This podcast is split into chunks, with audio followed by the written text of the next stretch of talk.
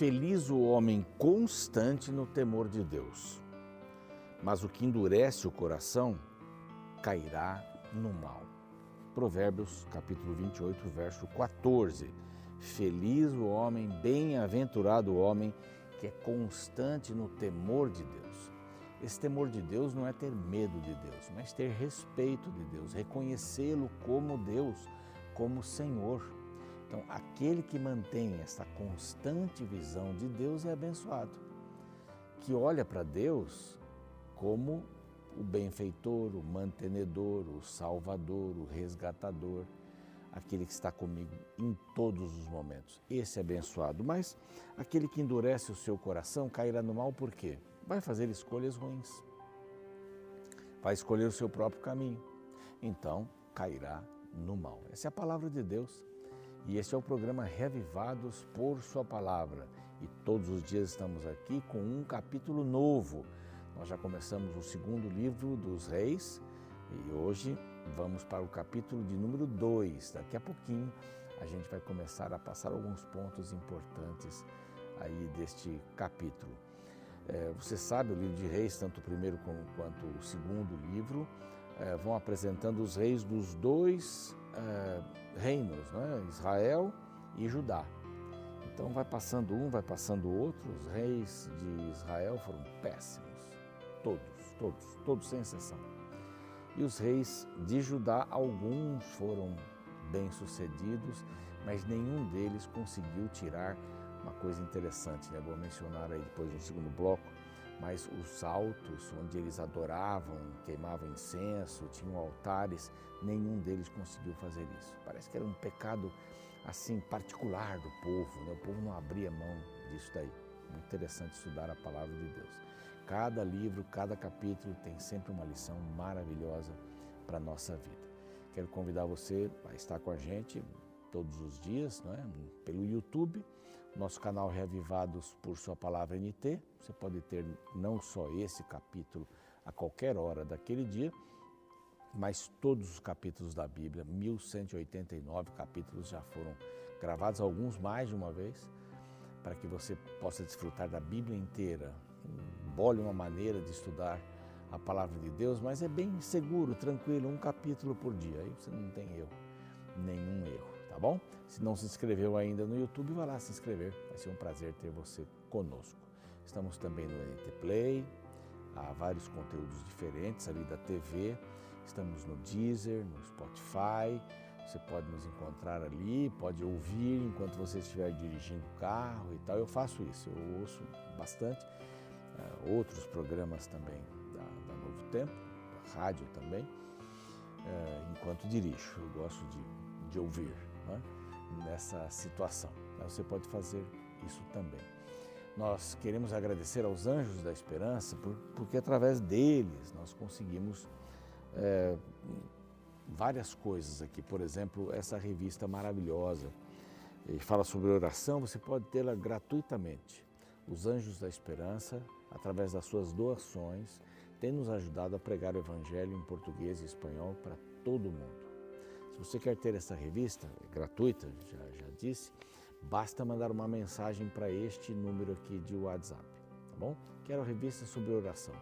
Nome, endereço, ali eles vão pedir os dados é, que você quer que é, a revista seja, para onde você quer que a revista seja enviada e pronto. É bem simples, simples assim. É, os Anjos da Esperança têm também um WhatsApp, é outro número aqui, e você pode solicitar informações. Como é que eu faço para me tornar um anjo da esperança? Será muito bem-vindo, muito bem-vinda também nesse sentido. Nós vamos para um rápido intervalo e quando voltarmos, vamos analisar aí um pouquinho alguns pontos do capítulo 2 do segundo livro dos Reis.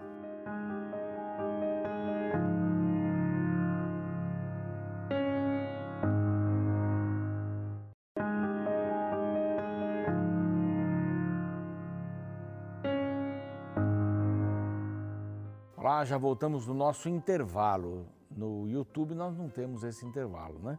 E nem a música no final, uma questão que o YouTube ainda não reconhece as músicas da própria, própria Novo Tempo fazendo parte né, do nosso programa, mas não tem problema. A gente está aí pegando o supra-sumo estudando a palavra todos os dias aqui com você. Na TV tem um intervalo e justamente para mostrar os programas, os outros desafios que a TV Novo Tempo tem, a Rede Novo Tempo tem todos os dias aqui é, para pregar o Evangelho, a palavra de Deus. Nós estamos indo para o segundo capítulo do segundo livro dos Reis. É, vimos aí no primeiro capítulo Elias, né, sendo ameaçado de morte, mas antes disso ele buscou os mensageiros do rei que estavam indo perguntar para um o Deus do, do povo de Ecrom, né, é, se ele ficaria curado ou não né, da sua doença, ele havia caído, na realidade, seu machucado, né, caído de uma, de uma janela ali, de um quarto alto e tal. E a pergunta, né, não tem um profeta em Israel para você perguntar para fora? Acasias era filho de Acabe, né? Imagine, Acabe fez tantas coisas ruins, foi o pior rei de Israel, segundo o que a Bíblia nos conta aqui. Agora então aparece Eliseu, e o sucessor de Elias. Elias aqui vai ter o seu termo, é, vai ter o final da sua vida, quer dizer, ele não morre aqui, mas vai ter aqui o final do seu ministério. Mas ele vai aparecer outras vezes e, ele esteve presente é, no tempo de alguns dos reis que são mencionados aqui para frente, mas não teve nenhuma ação. E agora a Bíblia vai falar um pouquinho sobre Eliseu. A partir do capítulo 2, Eliseu vai aparecer várias vezes aqui. Nesse capítulo, é, que nós vamos estudar sobre Eliseu, substituindo Elias, nós vamos ver coisas bem interessantes. Quando estava o Senhor para tomar Elias ao céu por um redemoinho, quer dizer, quem escreve não está narrando o fato. Agora, Elias está com Eliseu e os dois estão passando ali o, o Rio Jordão e agora não é, uma, não é um relato daquilo que eu estou vendo, né? tipo uma partida de futebol, o narrador vai dizendo ali o que está acontecendo.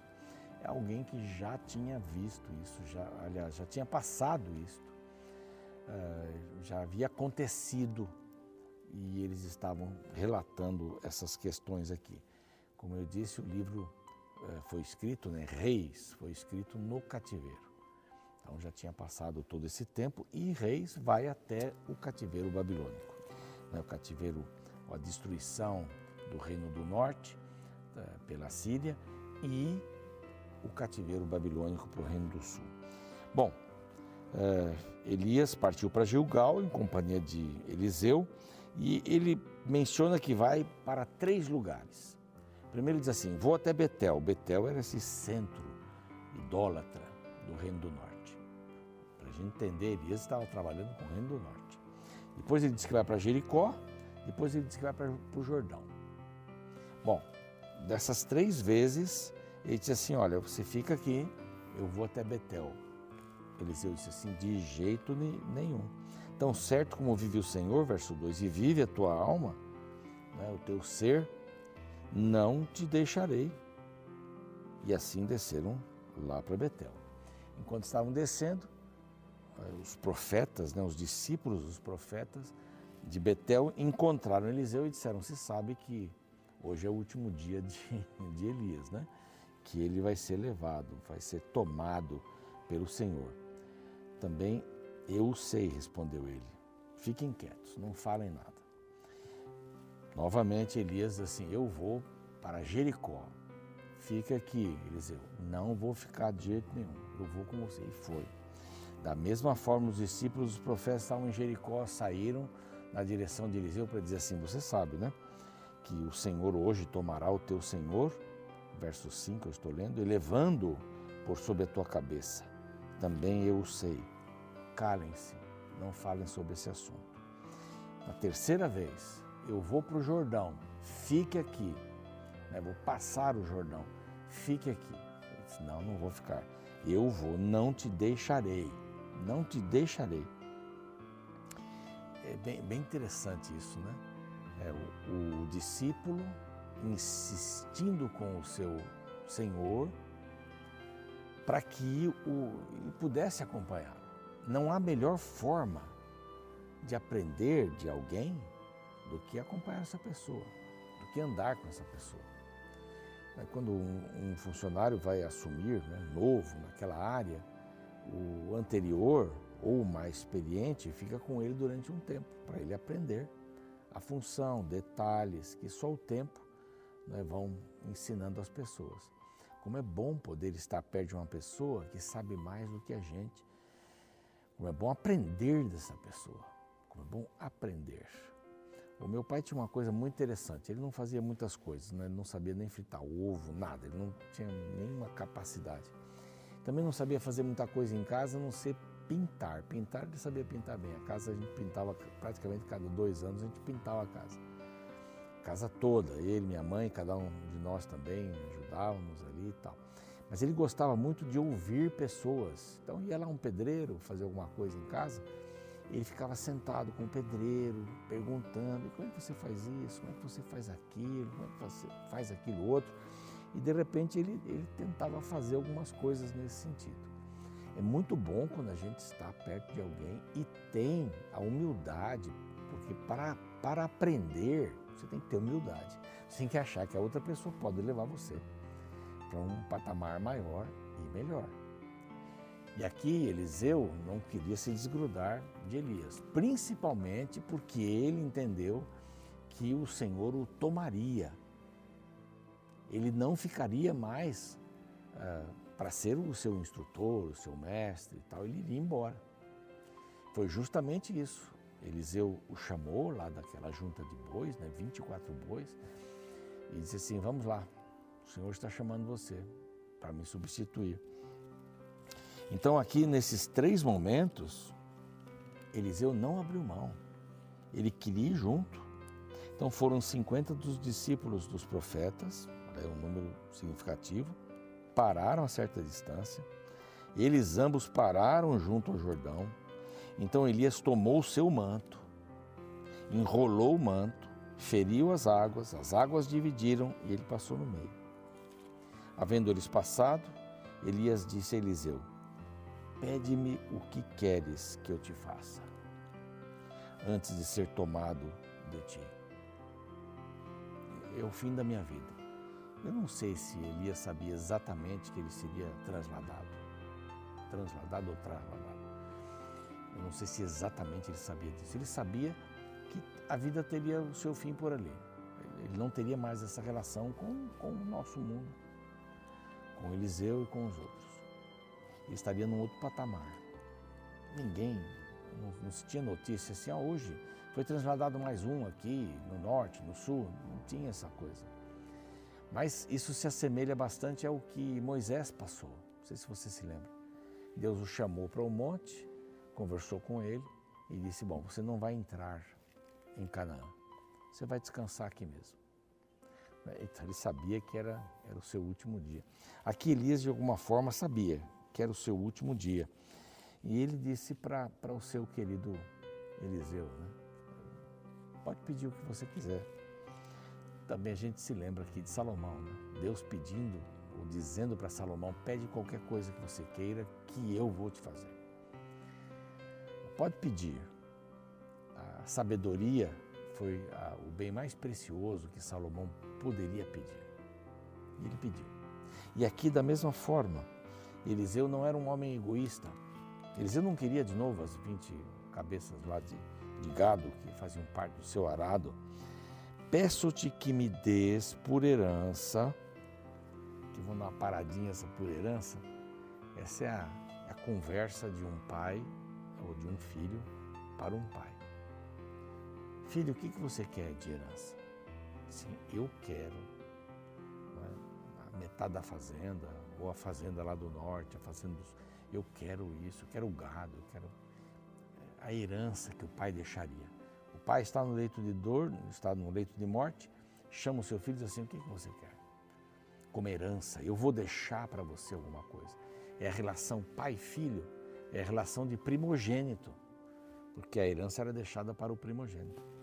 E aqui a resposta foi tremenda, né? Peço-te que me des por herança ser considerado seu filho, estou sendo considerado seu filho, porção dobrada do teu espírito.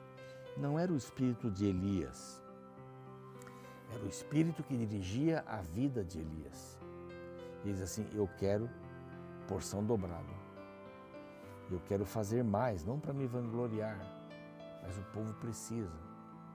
Então eu não sei como viver é, sem esta porção do Espírito para poder ajudar as pessoas. Dura coisa me pediste, disse Elias, verso 10. Todavia, se me vires, quando for tomado, assim se te fará. Porém, se não me vires, não se fará. Indo eles andando e falando, é, é, essa é uma parte que eu gosto muito. Ele ia sabendo que seria o seu último momento aqui. Ele não sabia se ia morrer, como Moisés morreu. Mas se você me vir indo embora, de alguma forma, é? talvez Deus vai me levar, eu não sei. Mas você vai receber porção dobrada. Se você não me vir, você não vai receber. Indo eles conversando, batendo papo. Eis que um carro de fogo, com cavalos de fogo, os separou um do outro. E Elias subiu ao céu num redemoinho. Alguns acham que ele subiu nessa carruagem de fogo, outros acham que aquilo era um movimento de, de anjos, que parecia ser uma carruagem chegando e tal. O certo é que aqui o verso termina dizendo que a gente precisa. Precisa saber, subiu ao céu num redemoinho. Somente Enoque tinha andado com Deus e ficado com Deus. Não foi nada espetacular. Enoque um dia foi para falar com Deus, não voltou mais. Né? Subiu para o reino de Deus sem morrer. Moisés morreu e foi ressuscitado. Já falamos sobre isso aqui. E Elias aqui agora, ele não morre, ele é levado para o céu, foi transformado. Depois ele aparece lá no Monte da Transfiguração, animando Jesus e sendo um símbolo daqueles que não morreriam e veriam Jesus voltar, enquanto Moisés seria um símbolo daqueles que morreriam, seriam ressuscitados e veriam Jesus voltar. Então, bom, ele foi embora. Que vendo Eliseu clamou: Meu pai, meu pai, essa relação, herança, é, que é por herança eu quero isso, pai e filho, mestre e discípulo, essa era a profundidade. E ele viu os carros de Israel, seus cavaleiros, e nunca mais ouviu, e tomando as suas vestes, rasgou-as em duas partes. Então levou o manto de Elias, que ele tinha deixado cair, e se voltou na direção do Jordão. Usou o manto para bater na água, as águas se abriram. Então aí você já começa a ver que Eliseu ficou com o poder de Deus para a sua vida. Há quem conte os milagres aqui de Eliseu e chegam à conclusão que ele fez em dobro, não sei se é por, por aí, né? É assim, eu quero fazer o dobro que você fez. Não, eu quero ter o dobro. É uma coisa bem interessante. Eu quero ter o dobro de, do Espírito na minha vida porque eu sou pior que você. Esse é o reconhecimento, não é ter o dobro para fazer mais coisas. O reconhecimento é esse. Eu quero ter mais poder porque eu sou pior que você. Eu sou mais pecador que você, Elias. Então eu preciso de mais. Mais compreensão, mais poder do Espírito para poder viver e fazer o mínimo possível, né? Porque eu sou ruim. Eu sei de que matéria eu sou feito. Então eu preciso de mais poder de Deus. Não seria esse um pedido bastante interessante para a nossa vida? Pedimos mais do poder de Deus, mais para a nossa vida?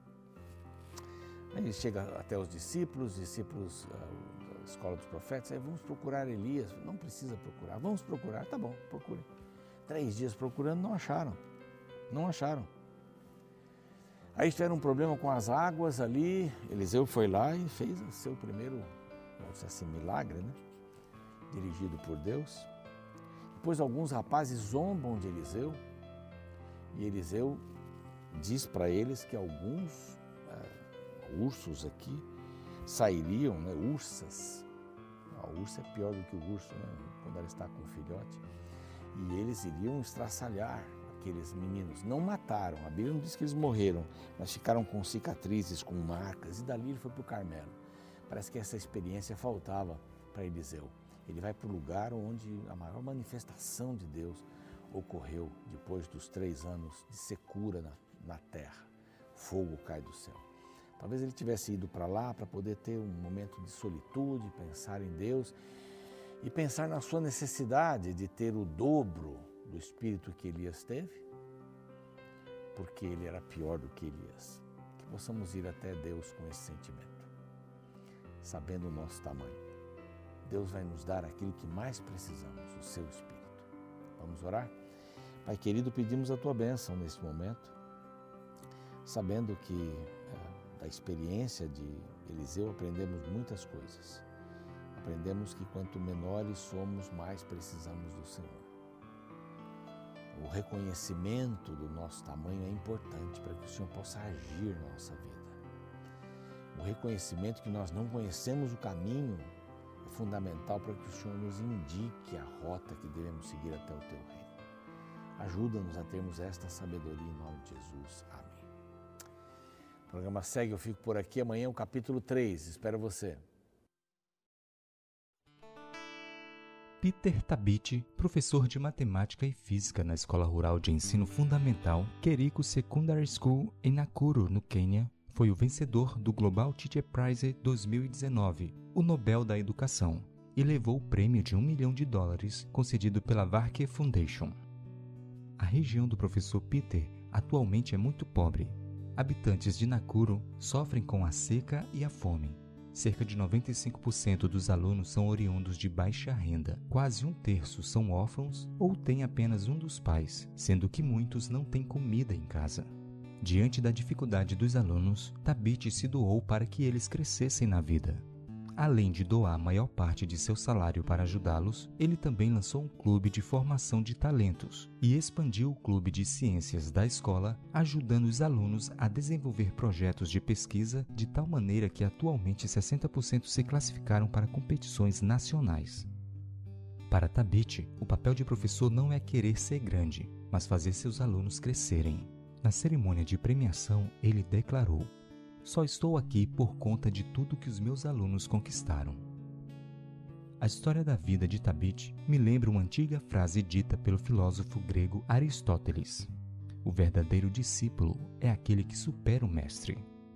No capítulo 2 de 2 Reis, encontramos a despedida entre um professor e um aluno. Elias, um dos maiores profetas de Israel, estava se preparando para ser arrebatado.